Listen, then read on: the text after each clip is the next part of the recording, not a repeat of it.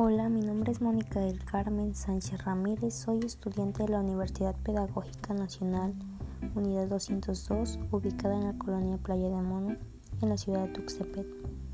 El día de hoy les voy a hablar sobre las funciones del lenguaje. Existen seis funciones del lenguaje. La primera de ellas es la función emotiva o expresiva y está centrada en el emisor y en la, actitud al momento de emitir un mensaje, lo cual permite a otros comunicar los estados de ánimo y las emociones.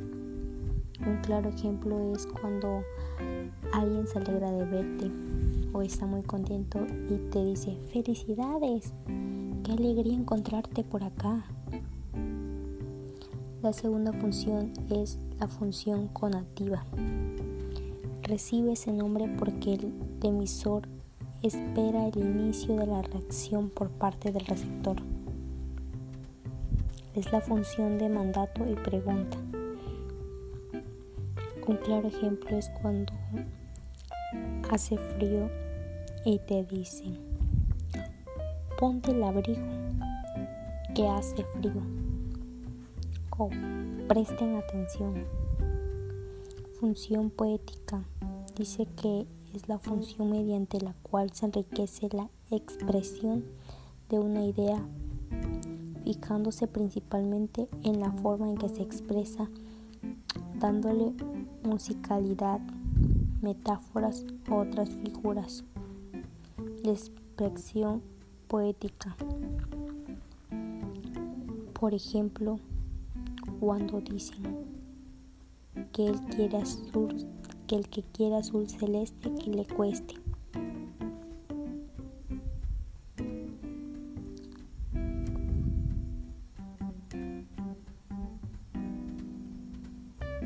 Otra función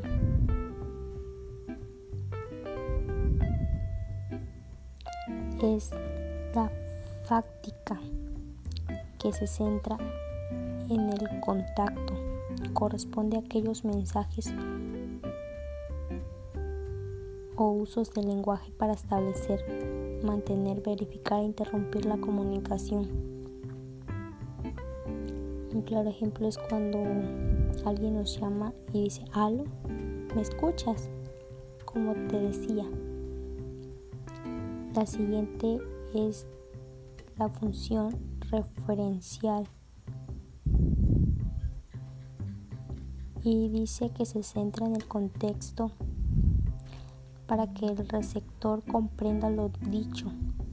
Esto debe ser coherente en el contexto o marco dentro del que se produce la comunicación. Un claro ejemplo es la ballena es un animal mamífero. Y la última función es la metalingüística que se centra en el lenguaje mismo se observa esta función cuando empleamos el lenguaje para hablar del lenguaje. Por ejemplo, ¿qué quiere decir ambiguo? Ambiguo es el sinónimo de incierto. Las palabras acentuadas en la última sílaba se llaman agudas.